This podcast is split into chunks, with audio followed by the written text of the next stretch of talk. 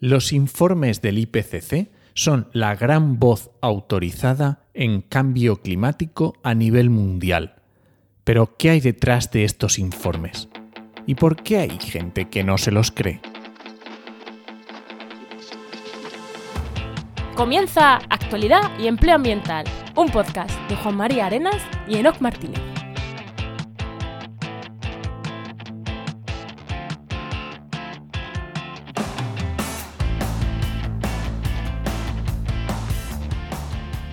Buenas, soy Juan María Arenas Y yo, Enoc Martínez, y este podcast cuenta con el patrocinio de GeoInnova.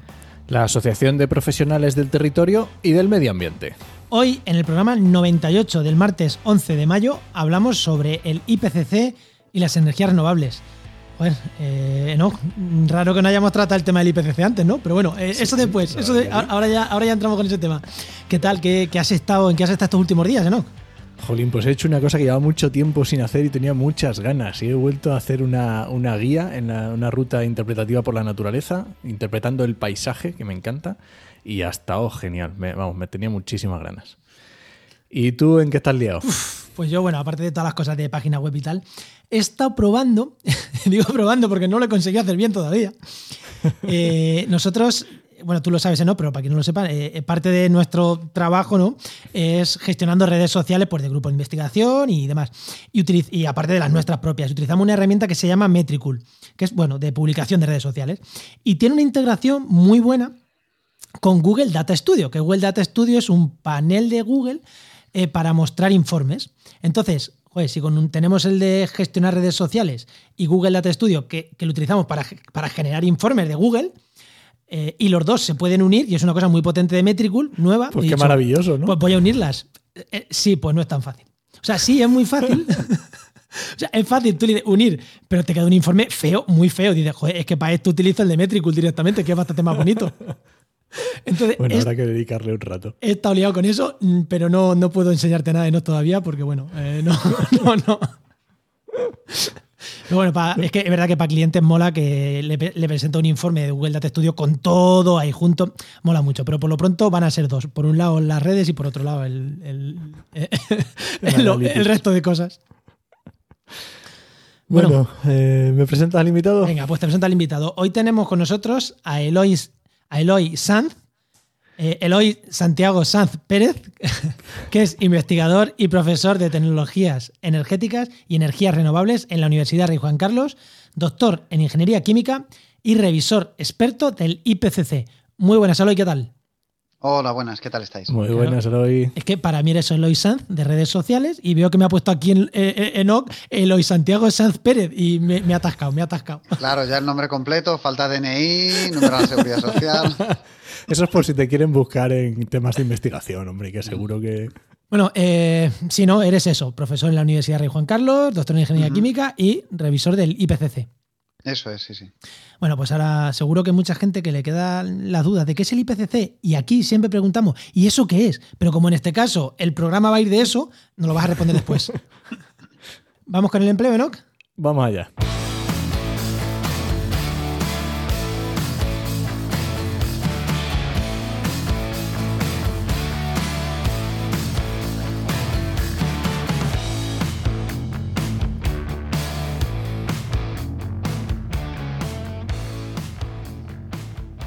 Pues ya sabéis que lo primero, bueno, y no, y no tan primero, que ya hemos hablado de varias cosas, pero lo primero es el consejo de empleo que nos trae eh, Enoch Martínez, que es director de la web www.trabajamedioambiente.com, que es el portal de búsqueda de empleo referencia en el sector del medio ambiente. Y como siempre digo, no solo para ambientólogos, también para ingenieros químicos, para, para otro tipo de ingenieros, para químicos, para biólogos, para, bueno, para toda Para la gente que de una manera o de otra eh, esté buscando empleo en el sector del medio ambiente.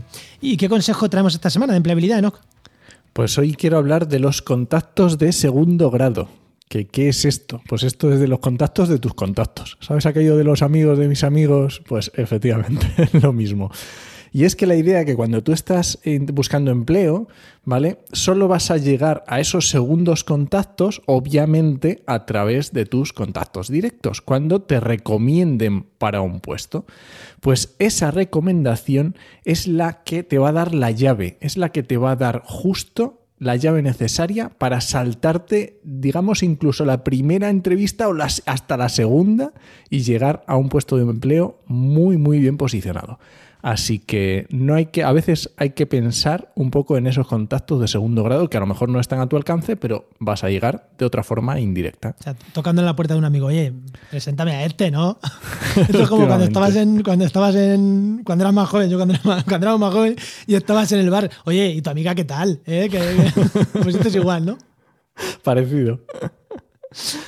Bueno, no, venga, la pregunta, la pregunta del hoy.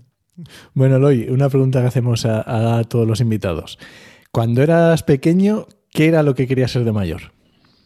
Pues mira, yo cuando era pequeño, después de, de alguna etapa a lo mejor mucho más pequeño en la que quieres ser barrendero, basurero y estas profesiones que- que ves muy directamente por la calle, yo quería ser biólogo. Cuando ya empecé a tener una primera idea de, de qué quería ser, yo quería estudiar biología, porque siempre me han encantado la naturaleza, los animales y, y todas estas cosillas que, que, bueno, a muchos niños les gusta, pero no lo sé, yo, yo era esa la espinita que tenía por ahí clavada. ¿Y qué hiciste? ¿Hiciste biología o te metiste a química? Pues mira, sí que al final la biología me llevó a la química porque claro, hay muchos procesos, hay muchas reacciones, eh, de manera un poco extraña porque claro, la química es más abstracta y es, eh, por lo menos, incluso yo ahora a día de hoy, siendo ya ingeniero químico, sigo viendo la biología como algo mucho más atractivo por, por el contacto con la naturaleza. Pero bueno, aún así me, gustó el tema de las reacciones, de lo que se podía hacer con ellas. Quizás teníamos eh, bueno, algún profesor que nos hacía experimentos y, bueno, me acabó gustando la química. De la química la ingeniería química, pues el, el paso fue, fue sencillo y ahí acabé estudiando ingeniería química. ¿Y, ¿Y cómo te decidiste? ¿Fue un paso, un paso normal en el hacer el doctorado? ¿O, o- o- o te diste un paseo por la empresa privada? ¿O cómo fue? Sí, Pues mira, sí es verdad que hice, que hice unas prácticas de empresa, mm, ya no recuerdo si eran curriculares, o sea, dentro de como asignatura o extracurriculares, y bueno, tampoco por no dar nombres, pues vamos a decir que fue en una empresa petrolera. Y, yo vi que aquello no era lo que yo quería. Es verdad que estando ya en quinto, porque yo hice la ingeniería, vamos a decir, la antigua tampoco, porque no hace tanto tiempo, pero bueno, antes de los grados, la que eran cinco años, y, y sí que recuerdo, bueno, pues que aunque la carrera me gustó, estando en quinto, descartaba por completo hacer un máster o hacer, mm, no lo sé, algún otro tipo de, de posgrado, porque estaba bastante, bastante saturado ya de, de la formación académica. Y fíjate cómo, cómo acabó el asunto. Esto es como. eh, Y, seguro que cuando estabas terminando la tesis, estabas hasta las narices de la tesis y no querías seguir investigando. Y, y fíjate cómo acabó el asunto. No, bu- esa, esa situación, hombre, en toda tesis hay, hay momentos flojos, pero esa ya no la recuerdo tanto. La de antes de hacer la tesis, sí. Sí que es verdad que luego vi que había tesis, vamos a decir, muy etéreas y que no me, no me atraían nada, pero en el departamento en el que finalmente la hice tenían muchas tesis y fíjate, y aquí yo ligo con muchos años atrás, que tenían una aplicación, vamos a decir, ambiental directa, desde reciclado de polímeros, tratamiento de aguas residuales o captura de CO2, por ejemplo. Y aunque en el departamento en el que yo entré no se podía elegir tema de tesis, como a lo mejor sí que es típico de, otras universidades o de incluso otras épocas de la historia, yo sí que puse la condición que tenía que ser un tema de alguna manera relacionado con, con medio ambiente, con, con intentar hacer algo. Quiero decir, coger y no voy a decir un tema concreto porque no quiero hacer de menos a nadie, pero hacer una tesis que no tuviera una aplicación directa que yo pudiera ver, que repercutiera algo que yo pudiera aportar mi granito de arena para mejorar algo, algo tangible, algo de la naturaleza, algo de, de la vida cotidiana, del cambio climático, que ya estaba en aquel entonces en, en boca de muchos, pues, pues esa era mi condición, que tenía, que tenía que ser algo relacionado con ese tema. ¿Y el paso a ser profesor de la universidad, digamos que fue Sí, más o menos natural? O... Bueno, la verdad es que sí, porque a mí la docencia siempre me ha gustado y de hecho ya bueno, durante mientras estaba haciendo la tesis, eh, ya hice el CAP, aquel antiguo que era como el máster actual de profesorado, y, la verdad es que si no me hubiera podido quedar en la universidad, es probable que hubiera intentado hacer oposiciones de secundaria o bueno, no lo sé. La verdad es que todo me fue llevando poco a poco. Ya sabéis que en, en la universidad, en la academia, las cosas de los contratos, vamos a decir, un poco estables, son, son como un unicornio. Vamos, yo de hecho... Son espejismos. Eh, vamos, empecé a hacer la, la tesis en el año 2006, que es cuando acabé la carrera y mi contrato más estable se ha renovado año a año, vamos a decir. Quiero decir, por mucho que fueran de tres o cuatro años, se ha renovado año a año y esto me ha llevado hasta hace año y medio que tuve que saqué la plaza de profesor titular. Yo antes de sacar la plaza, la plaza de profesor titular seguía renovando año a año mi contrato, o sea que estancias en el extranjero, vas, vienes, etcétera. Bueno, eh, si habéis tenido algún investigador, o vosotros mismos lo sabéis, por, por, contacto, por primeros contactos o por segundos contactos. yo, yo, directos, yo directos, que yo hice mi tesis. Directo, sabéis de sobra, eh, bueno, lo, difícil que es esa carrera y al final, bueno, hay que valer, hay que tener tenacidad y también hay, que, reconocer, hay que reconocer que luego el, sueldazo que se cobra como científico merece la pena. ¿eh? Sí, sí, claro. Ahora, bueno, estoy, tengo a Ferrari y a, Porsche detrás de mí para ver quién me hace la mejor oferta. es una carrera larga, pero es verdad que cuando ya te estabilizas tus 10.000 euros cada 10 meses. Eh, bueno, bromas aparte, Enoch, eh, ¿pasamos ya con el tema o qué? Yo creo que sí, lo vamos a enlazar también con parte de lo que está hablando, a ver si luego hablamos un poco del tema de la tesis, a ver si nos da tiempo. Venga.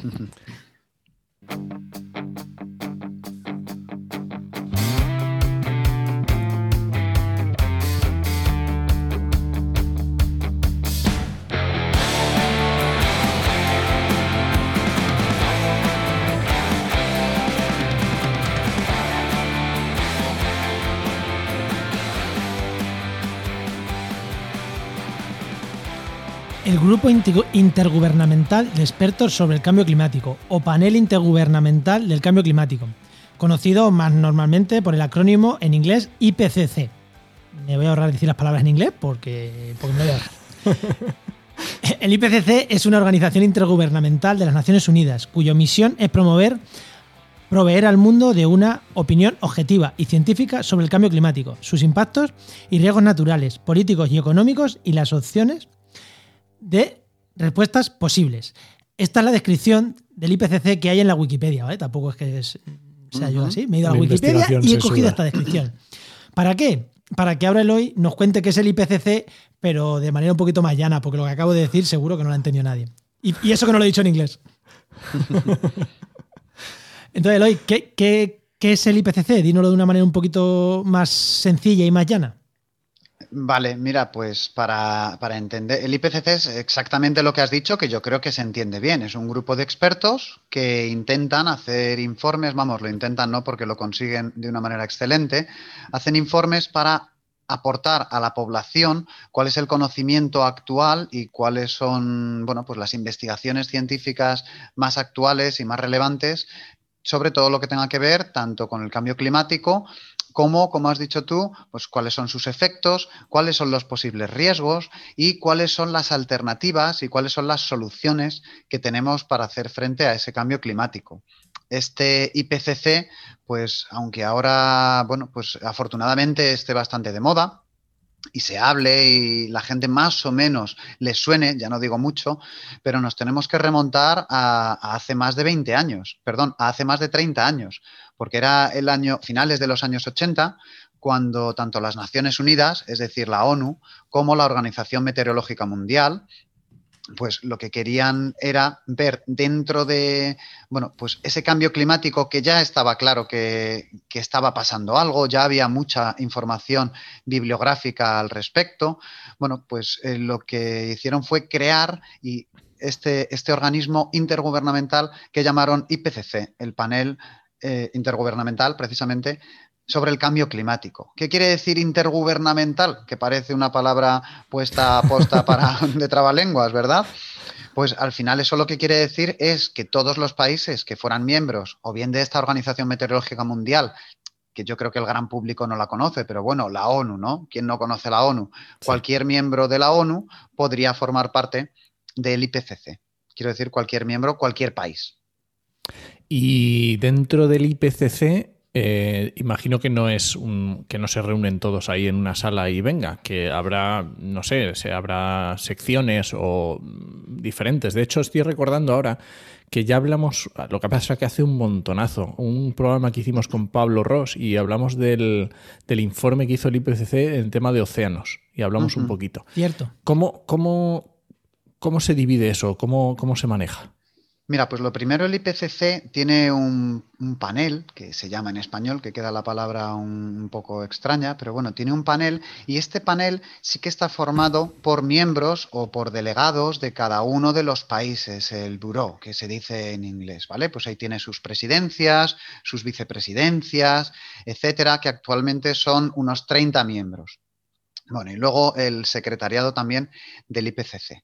Pero este, este panel del IPCC, estos 30 miembros, al final, bueno, en el que están representados, os podéis imaginar que al ser bueno, estoy un poco hablando a salto de mata, pero me voy a centrar en, el panel porque es el que toma las decisiones de, bueno, pues cuando se hace un informe, cuando se solicita algo, es el que da el visto bueno, por ejemplo, a los autores y a los editores de cada uno de los informes. Pues este panel, os podéis imaginar que dentro de lo que es la ONU, por ejemplo, en mi universidad, en la Universidad Rey Juan Carlos, se organiza anualmente una especie de simulacro de lo que es la ONU y se organizan en paneles y a cada son de alumnos de bachillerato, creo, también quizás de universidades. A cada grupo de alumnos pues les dan una serie de problemas y, les dan unos roles. No es lo mismo defender la reducción de emisiones de CO2 siendo Botswana que siendo China. Entonces, bueno, pues obviamente en, en un organismo en el que están todos los países involucrados, pues una de las eh, características, uno de los criterios es que tienen que estar eh, correctamente representadas al menos todas las regiones del mundo en ese, en ese primer panel. E-, ese primer panel, te, pregunto, sería como, el, como la junta directiva, para entendernos. Sí, sí, lo podríamos entender como la junta directiva, efectivamente, la que da visto buenos, etcétera, y obviamente, pues la que marca un poco cuál va a ser el rumbo de lo que hace el, el IPCC. Pero esta es la parte política. Yo esta es la parte, quiero decir, a mí a estas reuniones no me invitan a tomar café.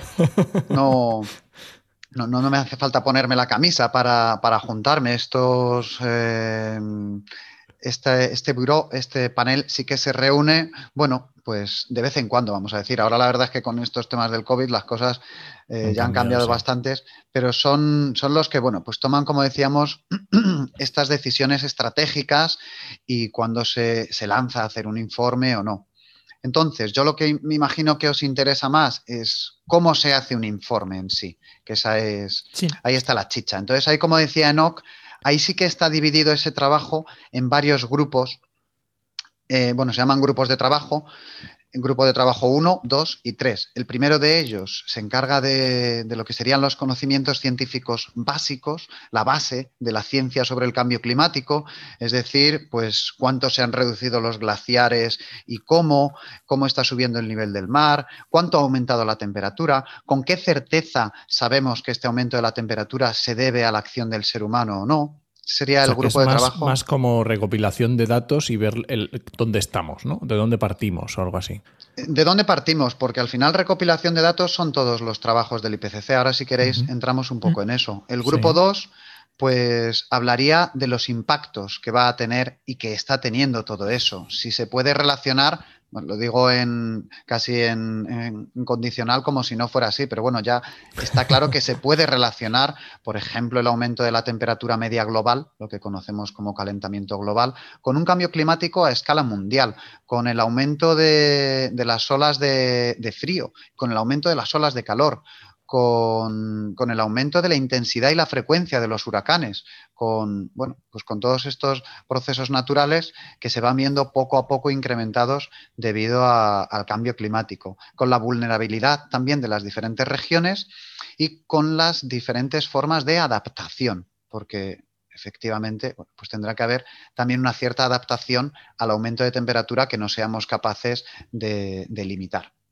Y el tercer grupo de trabajo sería el grupo de trabajo de mitigación. ¿Qué es mitigación del cambio climático?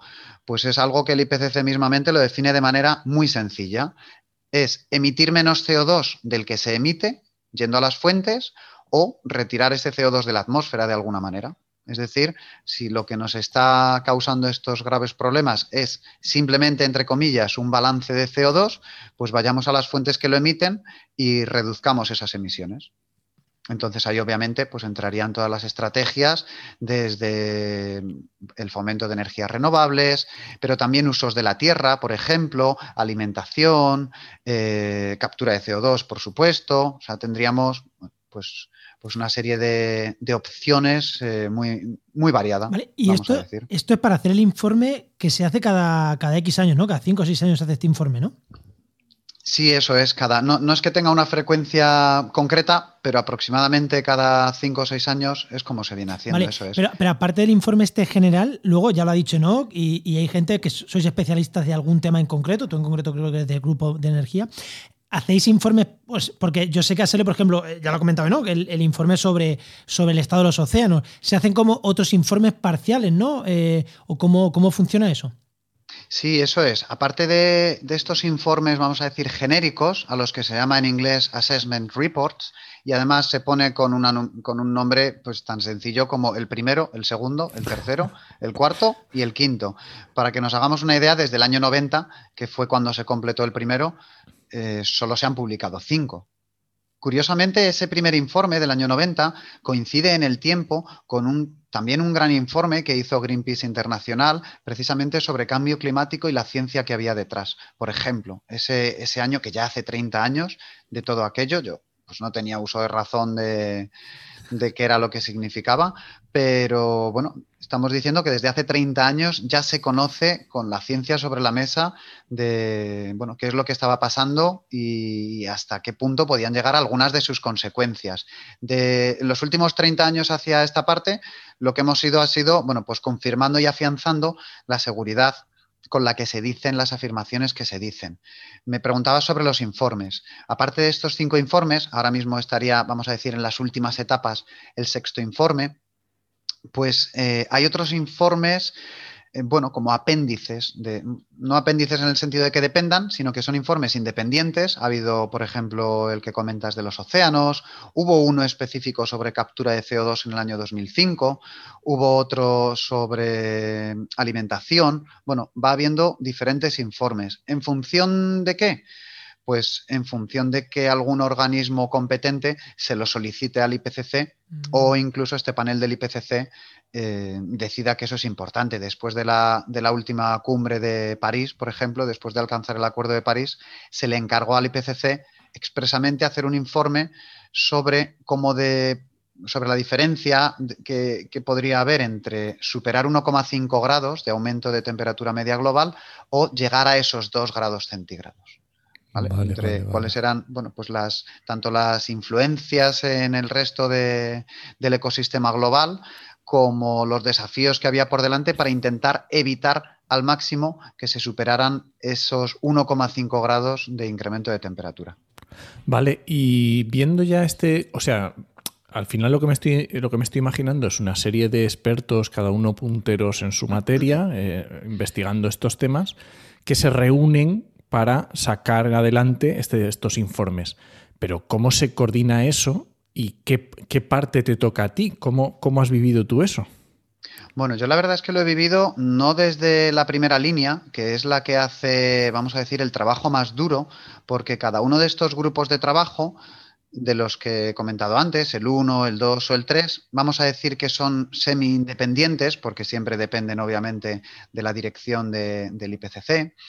Y, y, lo que hacen cada uno de estos grupos de trabajos es, bueno, lo primero, hacer un, borrador, ¿no? Como si cualquiera que, nos esté escuchando y se haya tenido que enfrentar a, un gran trabajo, ya sea escribir un proyecto fin de carrera o una tesis doctoral o un libro o algo así, lo primero se, se pone, se pone ese borrador de, de índice de qué es lo que se quiere tratar. Y el panel es el que primeramente tiene que aprobar ese índice. Los gobiernos, las organizaciones no gubernamentales que no forman parte del IPCC, pero pueden acudir como observadores. Y una vez que esté esto aprobado, que se sepa qué es lo que se quiere estudiar, se empieza a nominar a los autores. Y dentro de los autores, los leading authors, vamos a decir, los autores que van a dirigir o los editores de, de cada uno de estos grupos. ¿Quién nomina a los autores? Bueno, pues hay muchas organizaciones, vamos a decir, tanto las observadoras como los gobiernos. Al final, bueno, pues el, panel es el que selecciona a los autores y van a ser estos autores, y esta es una de las claves del IPCC, los que miren qué se ha publicado sobre el tema del cual van a escribir el informe, qué se ha publicado sobre ese tema, y en base a eso preparan el primer borrador, que se denomina. ¿Vale? Entonces, esto es muy importante, que el IPCC, no, aunque esté formado por investigadores, eh, estos autores, pues obviamente son todos investigadores, no investiga, no tiene financiación para evaluar cuál es el efecto del aumento de la temperatura en X o Y, sino que recoge las investigaciones existentes en la literatura científica. ¿Por qué digo que esto es importante? Porque la literatura científica bueno, aunque tiene el problema de a veces ser de pago, etcétera, etcétera, pero para cualquiera que trabaje en una, en una universidad, en un centro de investigación, etcétera, puede acceder a la misma literatura científica que estos autores están accediendo.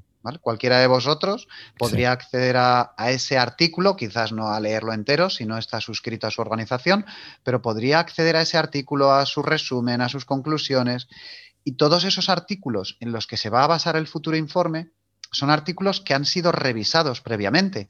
Yo no sé si quien nos escucha sabe un poco cómo es el proceso de publicar un artículo científico, pero no es el proceso de publicar un artículo en, vamos a decir, una revista de, opinión, claro, por mucho que sea una muy prestigiosa o, incluso un informe que, una gran empresa encargue a alguien, por, por, muy expertos que sean, ese informe posiblemente no lo haya revisado nadie. Un artículo científico que está publicado obviamente con todas las luces y las sombras que puede haber, porque se publica mucho y bueno, pues no, no, es eh, hablar ex cátedra cuando se cita un artículo científico, sino que hay que coger todo lo existente en la literatura. Y con todo esto, esto existente que decimos, son los autores los que redactan ese primer informe. ¿Vale? ¿Hasta aquí vamos bien? ¿Ya se ha perdido alguien? No, hombre, yo creo que lo que estoy deseando es que entres a donde...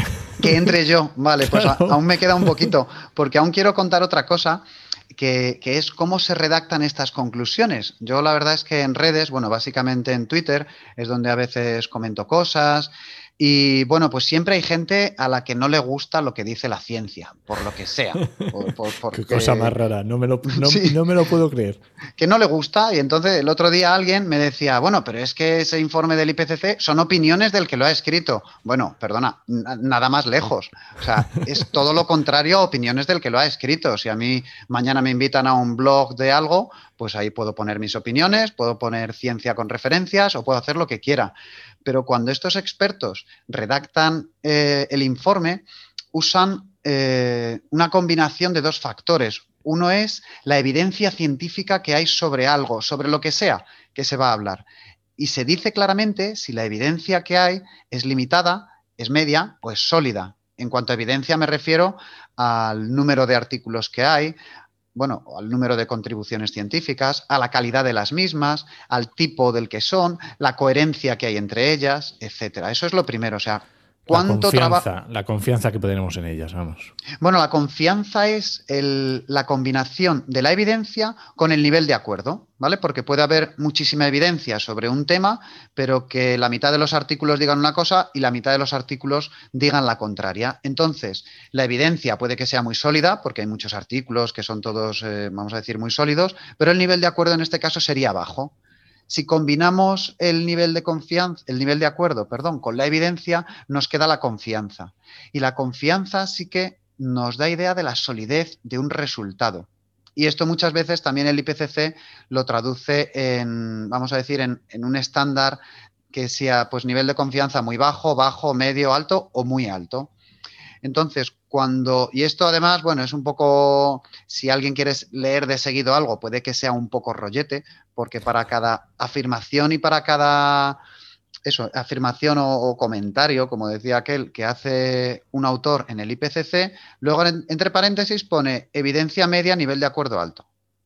Entonces esto no se lo ha sacado de la chistera y luego te pone detrás siete referencias de publicaciones científicas, ¿vale? Entonces, claro, cuando te dicen que el nivel de confianza es muy alto de que el cambio climático está generado por el ser humano, pues obviamente lo que hay detrás de ese simplemente muy alto, pues es, una barbaridad de información. Son 50 papers en la misma línea. O 100. Efectivamente, sí, sí. Quien dice 50 para un tema como el que te acabo de comentar de la influencia de, del ser humano pueden ser perfectamente 300, sí, o sea que en la misma línea todos o eh, pues eh, si están diciendo que la influencia del ser humano, porque luego también se habla en términos de probabilidad, pues a lo mejor unos lo marcan en el 95, otros en el 99 y de media te queda un, X por ciento. Bueno, que de hecho en, en estos casos tan, vamos a decir, los más conocidos, la probabilidad que se da es muchas veces de prácticamente seguro, es decir, una probabilidad del 99% o superior,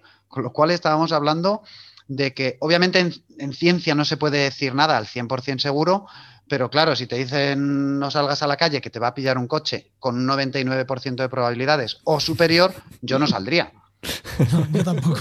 Pues sí, yo me quedaría en casa. Te quedas en casa, como cuando nos han dicho no salgáis por el virus, pues no hemos salido, hemos sido buenos y no hemos salido. Entonces, ¿qué se hace? Bueno, igual, igual los que no se creen en los informes del IPCC son los que han salido con el virus también, ¿eh? Igual hay Sí, sí, sí, sin mascarilla y. Igual, igual ahí hay relación, ¿eh? Pues no, pues la hay, la hay, efectivamente. Que yo ayer estaba mirando algunos estudios sobre negacionismo, vamos a decir, y el negacionismo de la ciencia climática va ligado en muchos casos a negacionismo, por ejemplo, del tema de la existencia o no del virus. Que fíjate qué aberración que cualquiera que haya tenido un familiar mínimamente grave con este tema, bueno, pues eh, se lleva las manos a la cabeza de que se dude de lo más básico. Pero bueno, tampoco vamos a hablar de Miguel Bosé aquí en, el programa del IPCC. Bueno, a Miguel Bosé no lo va a escuchar, con lo cual no lo vamos a cabrear, pero bien, siempre está bien cabrear a alguien. Y una, eso, y una vez, eso, y una vez que se ha hecho este informe, esta parte en la que estos redactores han hecho con nivel de confianza, todavía no has entrado tú ahí. No, yo ahí todavía no he entrado porque estos autores, pues por ejemplo de, España, vamos a decir, hay muy pocas personas, y cuando digo muy pocas quiero decir una o dos, que sean editores o autores de estos informes. Ahí normalmente se pide un nivel de, desarrollo en carrera científica que estamos hablando prácticamente de los científicos de los que nos suenan en cambio climático, ¿no? En ciencia básica, de Catherine sí, Michael Mann, estamos hablando de, ese nivel. De Moreno, que era... Eh, eh, sí, del rector de la Universidad de Castilla-La Mancha. claro, estamos hablando a ese nivel de, trayectoria investigadora. Lo que pasa es que esto es tan democrático que una vez que ese primer informe está escrito, ese primer borrador, perdón, está escrito, se pone a disposición, vamos a decir, semipública. No es público porque para pasar a ser revisor experto, que es como se llama la figura dentro del IPCC, tú lo que tienes que hacer es básicamente, pues cuando sale la, call de, revisores expertos, mandar tu currículum y pues en, en, función de tu currículum decide cada grupo de trabajo si das el nivel para ser un revisor experto o no. Obviamente, pues yo no me voy a meter de revisor experto para el, para el informe que se ha hecho sobre océanos. No, porque si envío ahí mi currículum me van a decir, no, gracias. Usted es científico, es profesor titular, eh, tiene no sé cuántos artículos y sexenios y tal, pero de este tema en concreto, mm, pues a lo mejor no, no nos va a aportar nada. ¿Vale? O sea, que, digo que es algo democrático, pero abierto a todo el que pueda opinar con algo de, fundamento. ¿Vale? Eh, aquí el, el no sabe si contesta, eso no vale. Tiene que ser el que no sepa, pues que no conteste. Y entonces una vez que se envían los currículums, ahí es el, punto en el que yo como revisor del IPCC, ya te digo, revisor experto, que llaman ellos, pues me llega lo primero un acuerdo de confidencialidad por el cual no puedo publicar ni decir nada de lo que se pone en un informe hasta que no esté publicado. Y esto se hace no por ocultismo ni mucho menos, sino para que si se modifica algo respecto del primer borrador, no hayan circulado diferentes versiones. ¿Vale? Vamos a decir que, ese, ese, ajuste fino de lo que se pueda hacer, pues quede, bueno, iba a decir internamente, luego es público también, ¿vale? Pero por lo menos que no se publique de primeras, que nadie diga, oye, pues ya ha salido el primer borrador del IPCC que dice tal. Bueno, pues que no diga nada hasta que no esté el proceso de revisión y de escritura del mismo completo. Con este, con este primer informe, claro, cada informe estamos hablando de miles de páginas, con lo Sí, cual... que es una burrada, claro. Sí, sí, sí, esto es una barbaridad. También se hace lo que se llama el resumen para policy Ah, sí. Eso sí, Sí. me lo he, le- ojeado, no te voy a Es- decir ese es el que leemos. Ese es el que leemos los mortales. Claro, ese también es importante. Ese resumen lo han escrito también los autores y ese lo revisan, aparte de los expertos, ese lo revisan los gobiernos. Porque como va a ser, vamos a decir, la cara pública de. o el, el- el más, el resumen más resumido Sí, de- que pueda haber del informe, ese también lo revisan los gobiernos. Obviamente, pues si en Estados Unidos está George Bush y quiere decir que el cambio climático no existe, pues no le van a dejar meter mano hasta ese punto. Pero bueno, todo lo que sea, vamos a decir, políticamente sensible, que tampoco es que haya tanto en el IPCC, porque son informes asépticos y objetivos, eh, bueno, pues ahí por lo menos los gobiernos sí que pueden, sus delegados más bien, pueden hacer comentarios. Y los comentarios que yo hago como revisor a, ese primer borrador del, del IPCC, pues también esto es algo extremadamente transparente. Eh, el, último, el último informe, la R5, me parece que fueron, ahora ya lo digo un poco de memoria, pero entre 700 y 800 revisores expertos, cada uno enviando comentarios, los que le dé la gana, quiero decir, en número. Yo puedo empezar a comentar todo lo que considere oportuno del informe, obviamente los que estamos dentro del proceso de revisión de revistas científicas, pues igual que quien lo ha escrito está apoyando su opinión y sus comentarios en, en la literatura existente, pues yo tendré que opinar eh, y comentar en base también a la literatura existente. Y aquí no valen los rollitos que luego nos hacen partes interesadas de, bueno, pues te voy a citar un paper que mm, dice algo y te digo que lo pongas. No, perdona. Tú sé objetivo, porque es tu trabajo como científico, busca todos los papers que digan algo sobre ese tema y si crees que lo que se ha puesto en el informe no refleja esa variedad y ese, como hemos dicho, eh, grado de evidencia y nivel de acuerdo, pues haces el comentario relativo a eso. Y lo explicas, claro. Y, y- y Y lo que- explicas y pones tus fuentes y pones tus citas y sacas, eh, bueno, pues eh, también si alguien nos está oyendo y alguna vez ha enviado un artículo científico a una revista, yo cuando soy tanto autor como, como, Revisor. revi- como revisor, pues obviamente lo que, lo que más te aporta es que alguien, aunque te critique, pues eh, te aporte información que a lo mejor tú no tenías. Mira, es que aquí has dicho, cuando has dicho que los glaciares están eh, retrocediendo el 90%, pues es que aquí hay tres estudios nuevos que dice que son el 98%. De todas maneras, es un trabajo para el que lo pueda ver desde fuera aburrido. Quiero decir, la duda no es si los glaciares están retrocediendo o no, es si es al 95% o al 98%. O si tú has puesto que el nivel de confianza era muy alto y a lo mejor solo hay que poner alto. O sea, estamos hablando de este nivel de detalle. Claro, claro. Pero claro, este nivel de detalle hace que lo que te salga al final sea un diamante perfecto, no una pieza, vamos a decir, muy buena. No, te sale algo perfecto, porque ¿sabéis qué es lo que pasa con todos estos comentarios? Que el editor, o sea, el, autor responsable de cada uno de estos informes, obviamente asesorado por todos sus, por todos sus autores, tiene que responder a todos y cada uno de los comentarios. Es decir, aunque haya científicos que sí que podían aportar algo interesante, su aportación sea, no sé, sesgada. Me refiero mucho a esto porque es algo que yo en redes pues lo veo, lo veo que la gente lo comenta. Aunque yo haga un comentario sesgado, eh, tienen que responder a ello. Aunque pase por aquí mi hijo y escriba, va en líneas de Excel y escriba nada porque no sabe escribir que tiene tres años eh, sobre el teclado y se le dé al enter y yo eso luego lo mande sin darme cuenta, pues no me ha pasado nunca, pero me imagino que incluso eso recibiría un comentario de eh, se entiende que esto es una errata, no tal. O sea, hay que responder a todo, a todo, a todo, a todo, sobre todo a aquello que no se incluya. Muchos de los comentarios pues son eh, correcto, incluido, correcto, incluido. Bueno, pero esto al final es como una Ah. revisión de un paper, que tienes que, en teoría, re- o sea, o decir que lo incluyes o justificar muy bien el por qué Es- Eso es, sí, exactamente. Si quien nos, alguien que nos oiga hace ciencia y manda un paper, pues eso, o, o incluirlo o decir por qué no lo incluyes. Y claro, decir que no lo incluyes, pues tienes que tenerlo muy, muy justificado. Bueno, pues quien ha escrito, muchas veces quien ha escrito el informe conoce mejor la justificación que a lo mejor alguno que hagamos comentarios, o bueno, eso ya va dependiendo. Pero sabéis, otra de las grandes cosas de, de todos estos comentarios, que es que luego son públicos. Ah, claro, una vez terminado el proceso. Una vez terminado el proceso, sí. La única condición es una vez terminado el proceso, para no, vamos a decir, entorpecer o tal. O sea, si vosotros queréis ver los, creo que eran, no sé si 20.000 o 30.000 comentarios que se hicieron al último informe, pues te descargas un Excel y a pasarte la tarde entretenida.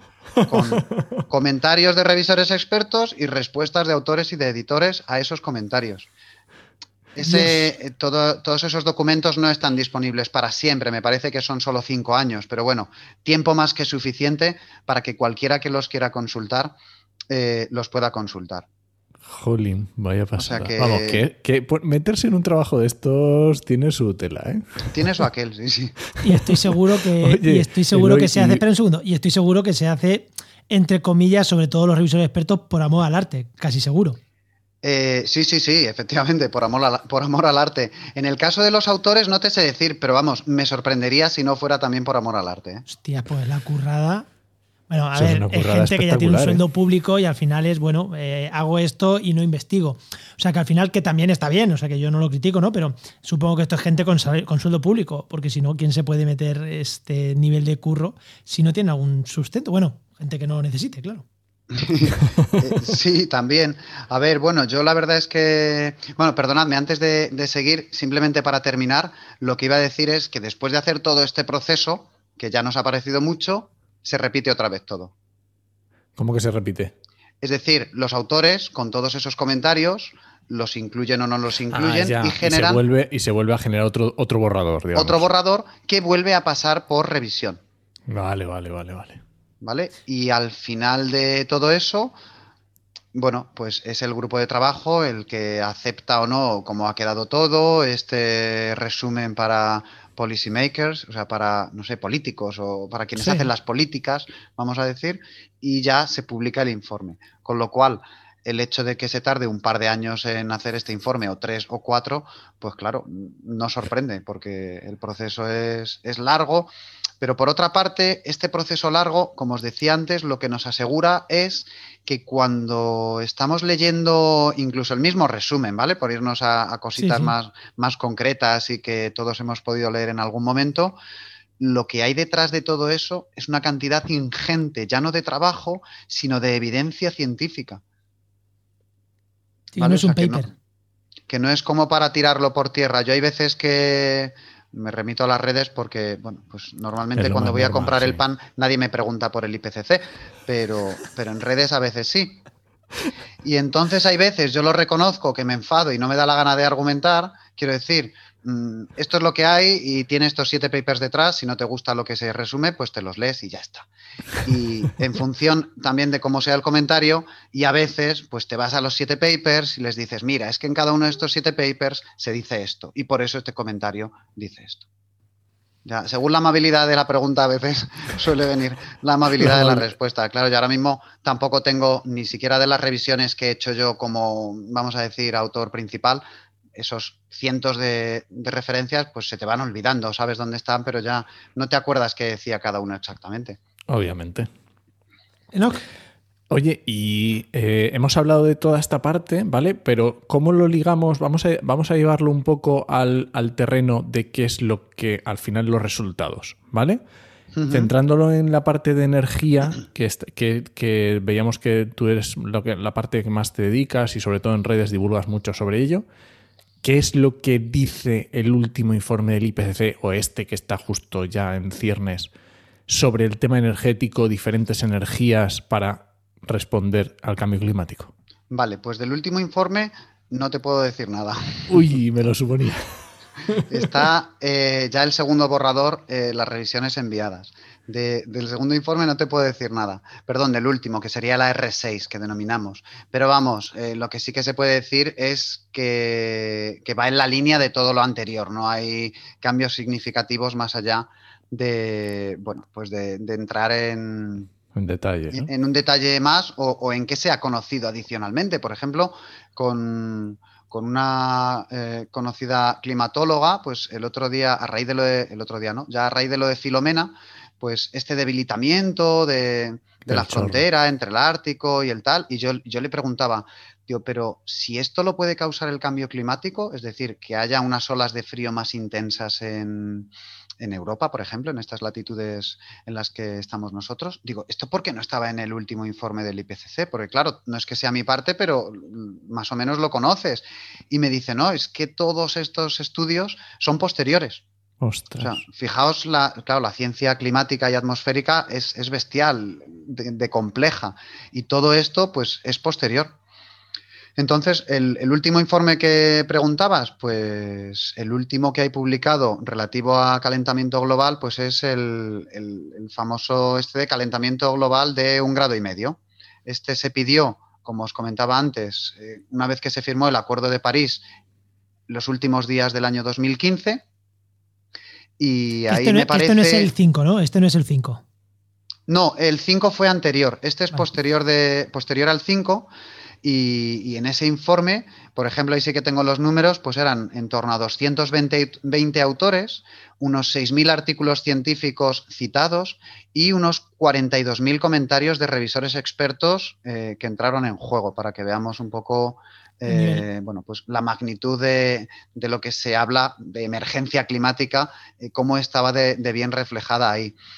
Entonces, en cuanto a fuentes de energía que me comentas, pues igual que, igual que el IPCC te digo que, que cuenta con toda la bibliografía que hay al respecto, pues lo que presenta el IPCC en ese informe son grandes escenarios o sea, todas las proyecciones que se han hecho sobre qué puede pasar de aquí a 2050, en este caso de energía primaria, pues se resumen en varios grandes escenarios. Un escenario en el que hay decrecimiento, un escenario en el que hay crecimiento y principalmente a base de fósiles, pero hay captura de CO2. Otro escenario en el que hay, bueno, pues no un aumento tan elevado y muchas más renovables. Y aquí lo que se da de nuevo, pues no son certezas, sino que son límites superiores, límites inferiores y vamos a decir la mediana, que es como la media, pero bueno, es otro valor estadístico que nos da una idea del valor medio, vamos a decir, de yo creo que eran en torno a 85, 85 rutas que nos permiten no superar el grado y medio de aumento de temperatura en el año 2050. Entonces, de esas 85 rutas, si, tú quieres eh, ver algo, lo que sea, lo puedes ver. Lo puedes ver porque en todos hay pues diferentes, vamos a decir, eh, proyecciones. Lo que vemos. recetas de cocina, de qué, es lo que se puede. Eso, eso, iba a decir, pero en resumen, por hacer un resumen rápido, ¿no? que casi nos vamos bajando sin tiempo, por hacer un resumen ah, rápido. De, Mira, por, hacer un, por hacer un resumen, por hacer un resumen rápido, lo que vemos es que las energías renovables, que tienen una contribución en energía primaria, vamos a decir, en torno al 15% actualmente, se van a colocar en algo más del 60%. Se tienen que colocar, ¿no? se tienen que colocar para que, para que logremos. Para no superar.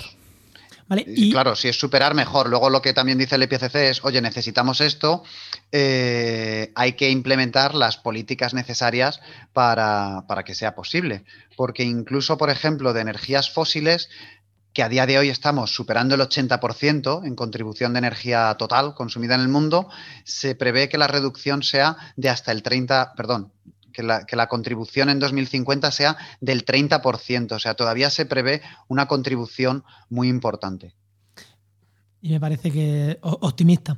Y ahora eh, hemos hablado de energía fósil y de energía renovable y no me puedo ir sin meter eh, un poquito el dedo en la llaga. ¿Y la nuclear qué? ¿En qué, en qué, ¿en qué papel queda? Como lo, de la europea, ¿qué? Pues eh, mira, del año Muchos de los escenarios que, se analizan en este informe prevén un aumento de la contribución de la energía nuclear del año 2020 al año 2050. Pero también hay otros que, prevén disminuciones y disminuciones muy importantes. Una de las claves que, que, da el IPCC es que las preferencias de la sociedad pueden reducir el desarrollo de, las energía, de la energía nuclear en este caso. Y luego, en este último informe, pues también vamos a decir, en, mi opinión externa, quiero decir, en cuanto a lo que yo leo, es que es un informe muy crítico con la energía nuclear. En este último que estamos, digamos, que va, que está en proceso, digamos. Eh, no, no, en el que ya está publicado de, ah, las, de las tecnologías para llegar al, grado y medio. valorando las, las posibilidades, digamos, que tenemos, es, crítico. Y, por qué, em, porque bueno, en principio es una energía no libera CO2, en teoría, no, no es quemar carbón, no es quemar petróleo. Eh, ¿por, qué es porque es crítico con la nuclear? Eh, pues mira, el IPCC ha ido, vamos a decir, eh, ajustando su visión sobre la nuclear, porque estamos hablando de que desde el primer informe han pasado 30 años, y también la ha ido ajustando en, base a la realidad. O sea, tú lo que no puedes hacer es, como hace la Agencia Internacional de la Energía, previsiones de aumento de energías renovables, y cada previsión que haces es, vamos a decir, mm, bueno, está abocada al fracaso a los dos años. O sea, si, estás haciendo previsiones sobre energías renovables, tienes mínimo que suponer un aumento, si no es exponencial, pues prácticamente exponencial. En cuanto a la nuclear, pues claro, de, lo que decía el 90 a lo que dice ahora, para que nos hagamos una idea, la energía nuclear en el año 90 generaba un 17% de la electricidad del mundo. A día de hoy, en el año 2020, genera un 10% de la electricidad del mundo. Entonces, eh, claro, plantear, bueno, a ver, que el IPCC lo que hace es recoger la ciencia, pero la ciencia no puede ser ajena a la realidad.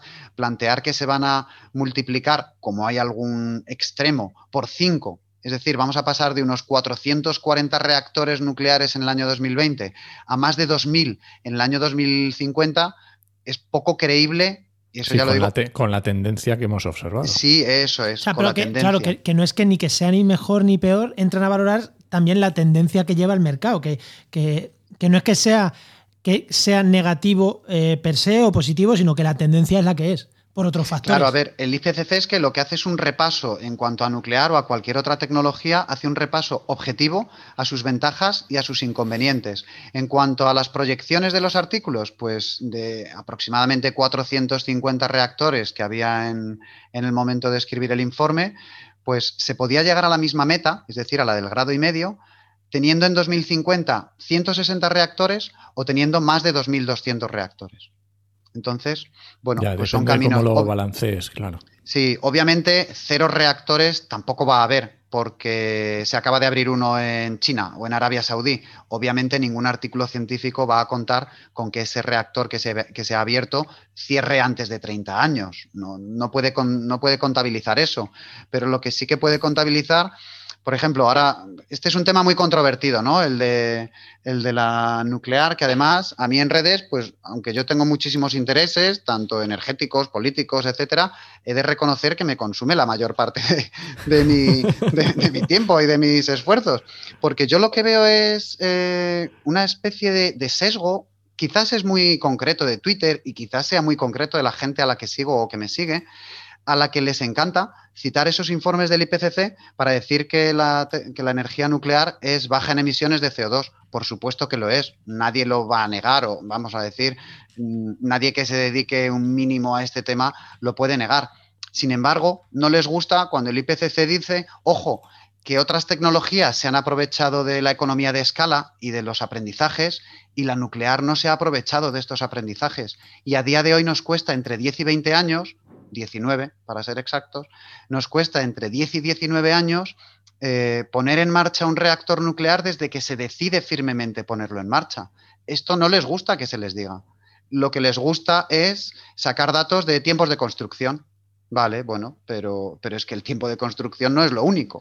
Tendrás que tener en cuenta todo, ¿no? Desde que un país decide, sí, quiero un reactor nuclear, hasta que lo pone en marcha, pues pasan entre 10 y 19 años. Con lo cual, es una tecnología que, no tiene la velocidad de implementación que tienen las renovables, que lo estamos viendo Cada, cada, año que pasa. Para instalar un megavatio, bueno, un megavatio no es nada, pero para instalar un gigavatio, que sería una de las centrales nucleares típicas que tenemos en, en España, pues para instalar un gigavatio de renovables, te lo instalas fácilmente fácilmente. Claro. No, no pasan entre 10 y 20 años desde que se decide hasta que se... De todas formas, Enoch, creo que este tema es un tema que tenemos que sacar luego en profundidad en algún momento. Sí, El de las sí, sí. renovables. Este- el de las merece, la pena, merece la pena un, un- dedicarle ahí un poco de, de tiempo y, y verlo tranquilamente. Pero bueno, como sabemos que Eloy habla mucho de renovables, pues de que diga de, de nuclear así, eh, queríamos sacarle un, un pelín al tema eh, y en relación al IPCC. Bueno, Eloy, que momento spam, ya nos lo has dicho muchas veces, estás en Twitter. ¿Cuál es tu, nom- nom- tu nombre de Twitter? Aunque lo dejaremos en las notas también. El nombre de Twitter es El Mañana. Como Twitter no le gustan las señas, pues va con NY.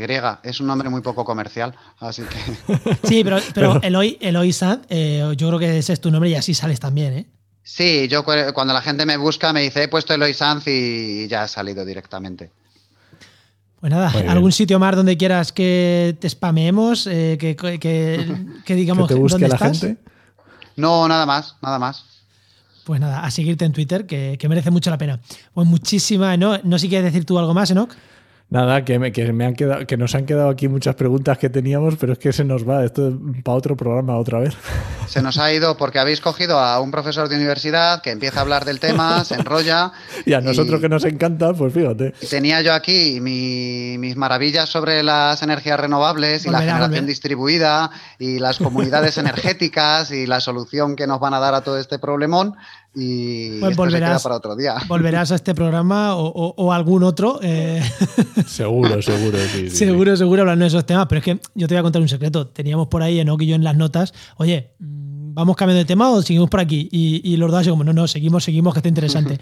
Ahora, está ahora que nos lo diga la gente, que si, si le resulta interesante profundizar tanto en cómo se elaboran los informes del IPCC, a mí me lo ha parecido. Así que muchísimas, muchísimas gracias, Eloy, y hasta la próxima.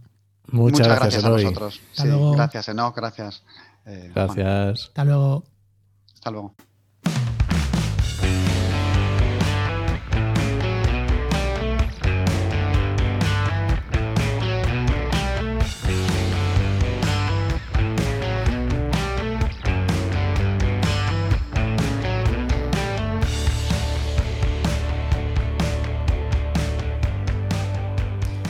Bueno, no, vamos ya con la herramienta, vamos ya con, con las herramientas de GeoInnova. Que, ¿A quién tenemos hoy, Enoch? Pues hoy tenemos a Patricio Soriano.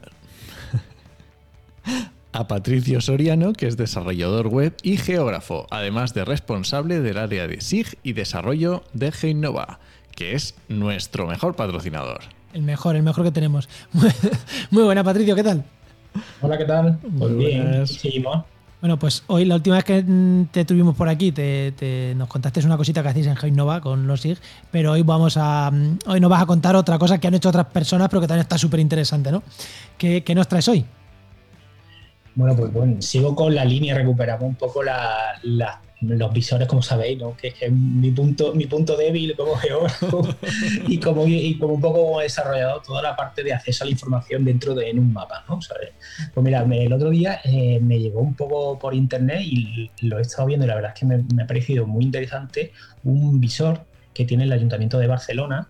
eh, se llama el eh, Atlas de Biodiversidad de, de la ciudad de Barcelona. De Barcelona ¿no? Entonces, luego bueno, ya os pasaré la- un poco la, la URL para que podáis acceder. Y es muy curioso porque eh, incluyen un mapa, eh, un conjunto de capas que muestran pues, los árboles de la ciudad, los parques y jardines que gestiona el ayuntamiento, los pájaros que hacen los nidos en todos estos árboles, las zonas urbanas, mariposas que se encuentran, pequeños mamíferos, anfibios, reptiles, y los tienen localizados, aproximadamente para que eh, pues, cualquier ciudadano, cualquier persona interesada pueda consultar. Me parece muy chulo porque, por ejemplo, puedes ver por barrios, por los que más de 70 barrios que hay, y la información está, está asociada. Más que el diseño está muy cuidado también, porque además puede, mm, según una fotografía, de- el nombre de la especie científico, o sea, la verdad es que está muy, muy, muy chulo para, para, para quien le guste estos temas y quiera dedicarse un buen rato y ver en su zona pues qué mariposas hay o qué, qué, página, qué pájaros anidan. O sea, la verdad es que es un- una gozada. Es, la verdad que, eh, joder, estos temas de fauna urbana, desde que tenemos en la red de, de podcast a nuestro, a nuestro amigo Álvaro Luna, eh, estoy más concienciado aún con la fauna urbana y las maravillas de la fauna urbana y seguro que le va, seguro que le gusta este mapa. Enoch, que te he Y- cortado. Y, vaya trabajazo que tiene que tener esto detrás, porque es increíble, vamos, porque, vamos, a, a nivel de barrio me parece una pasada. Bueno, pensaba que un poco- yo creo que aquí es un poco la conexión en la información entre los determinados organismos de, de un, de un ayuntamiento, ¿no? Que, que es muy importante. O sea, además de la situación, pues claro, aquí estarán vinculados parques y jardines, medio ambiente, eh, tema de ciudadanía, participación, tecnología, por supuesto. Entonces, estas colaboraciones, bueno, el uso que le puede dar un ayuntamiento a la gestión de esta, de esta fauna y esta vegetación es importante toda la incidencia que se puede producir el mismo mantenimiento en la protección, temas de los nidos, ¿no? De, de- en, la- en los edificios. Y estas conexiones, pues, llega un poco, con, por supuesto, con una base científica también, o sea, digo, porque, por ejemplo, en el momento que entráis en un árbol, te dice el tipo de árbol, cuando es la, flo- la floración, que es un, un trabajo grande. Sí. Y, y tiene un uso para los ayuntamientos y luego para la ciudadanía también es un poco de concienciación, ¿no? de conocimiento de la cerca- de, a nivel natural de, de la zona donde vivimos y concienciarnos de que, bueno, que no que no estamos solos, ¿no? Y la ciudad también vive, vive muchísimas más animalitos, muchísimas más cosas. No, me parece joder, genial. Y, y el tema de que muchas veces todos estos servicios, lo que tú has dicho, es información que está. Y el problema es que alguien la coja y la unifique y la ponga de forma bonita. Porque es verdad que informes de estos hay a patadas. Pues Yo digo una cosa, la mejor forma de unir y de ponerla bonita es en un mapa. Así de claro, me la voy a apuntar, voy a hacer una camiseta con eso. Pero es que es verdad que, gra- que, que visual- o sea, visualmente llama- y la gente lo comprende, ¿sabes? Digo, y más si está, si yo voy a mi calle y veo y conozco y, y luego soy capaz de bajar y localizar esas especies, esos pájaros y tal, pero es que el, como elemento de transmisión de un mensaje gráfico, eh, la cartografía es una de las grandes mm, utilidades que tiene, o si no la principal. Oye, pues nada, Patricio, nos quedamos a la. Yo, Enoch, no sé si le quieres preguntar algo más. No, no, voy a ir corriendo al Atlas a echarle un vistazo. Ya, yo ya lo he visto que ha pasado el enlace, ya le estoy echando un vistazo y la verdad que está chulísimo. bueno, pues nada, Patricio, muchísimas gracias.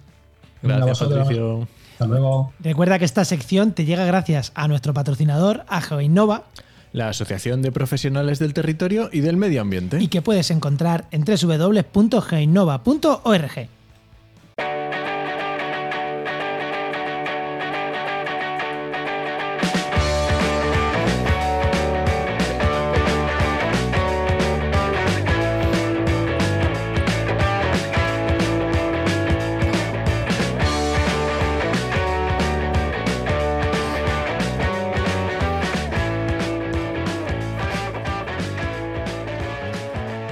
Enoch, ¿nos vamos o algo que contarme o nos vamos con las recomendaciones ya?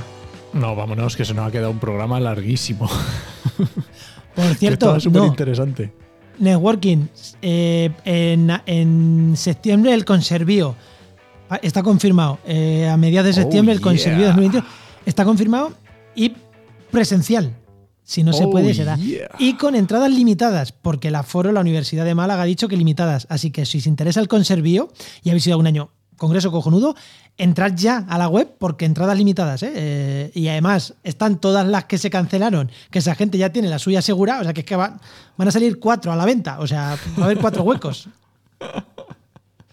Bueno, venga, vamos con las recomendaciones. Venga. ¿Qué, qué me recomiendas? Pues yo voy a recomendar un podcast que es, bueno, es eh, añejo, Emilcar Daily. A mí es un podcast de Emilio Cano sobre tecnología, Apple, yo qué sé, de lo que le pasa en la vida, lo que le apetece. Habla de eso, de, de podcast, de Twitter, de Apple, de, de que ha cambiado el arma de su casa, cada día de una cosa.